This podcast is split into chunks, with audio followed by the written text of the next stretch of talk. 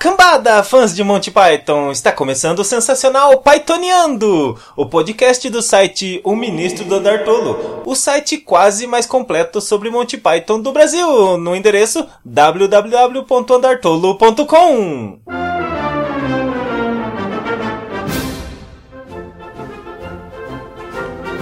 E eu vou começar esse quarto programa lendo um e-mail enviado por Kátia, simplesmente Kátia. Meu nome é Kátia e eu sou de Manaus. Olha só, Manaus, uma manauara. Um abraço para Manaus. Sou muito fã de Harry Potter e de Monty Python também. É verdade que o sapo de chocolate do Harry Potter foi inspirado em Monty Python? Sim, minha querida Kátia, é verdade. E quem afirmou isso foi a própria J.K. Rowling, na ocasião de um aniversário de seu amigo John Cleese. É, e as ligações entre Harry Potter e Monty Python não param por aí. O próprio John Cleese participou do filme, onde interpretou o fantasma Nick quase sem cabeça. E além disso, para o primeiro filme, Harry Potter e a Pedra Filosofal, a J.K. Rowling pediu para Warner contratar Terry Gilliam para dirigir, olha só. Mas quem acabou contratado e dirigiu o filme foi Chris Columbus.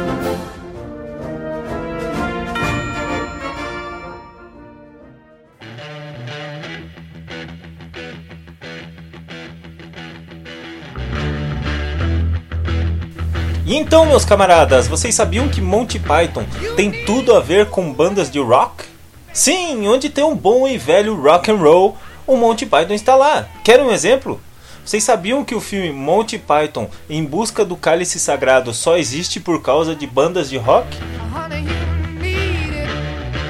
É, acontece que os anos 1960 e 1970 foram considerados anos difíceis para os ingleses na questão do imposto de renda. Muitos astros da música estavam procurando maneiras de evitar prejuízos fiscais, e uma saída era investir em cinema.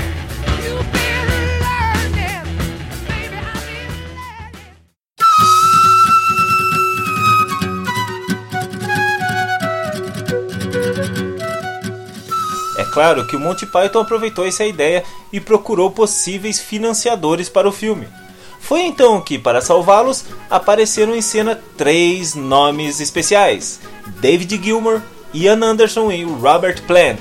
O plano deles era abater impostos por meio de incentivos fiscais de suas respectivas bandas: Pink Floyd, Jethro Tull e Led Zeppelin. Juntas, as três bandas arrecadaram 229 mil libras, e assim o filme foi produzido. E a partir de então, o mundo virou de ponta cabeça.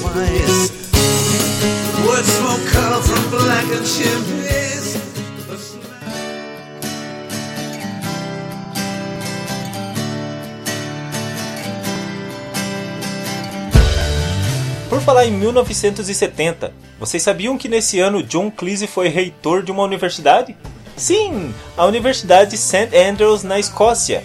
Não só foi reitor, como seu trabalho provou ser um marco para a universidade revolucionando e modernizando o cargo. Ele ficou nesse cargo como reitor até 1973. Agora eu vou contar aqui uma curiosidade sobre essa universidade. A Universidade St. Andrews foi fundada em 1413. Olha, o Brasil nem existia, o Brasil ainda era Pindorama. E voltou a ser assunto da mídia depois que o príncipe William começou a estudar lá. E foi lá que ele conheceu Kate Middleton. Kate Middleton, Middleton, Middleton, Milton, Milton, Kate Milton. Todo amor vale a pena até o meu por você. E agora, na sessão musical desse programa, eu vou aproveitar que eu falei de bandas que investiram no filme Monty Python em busca do cálice sagrado e vou falar de uma música desse filme.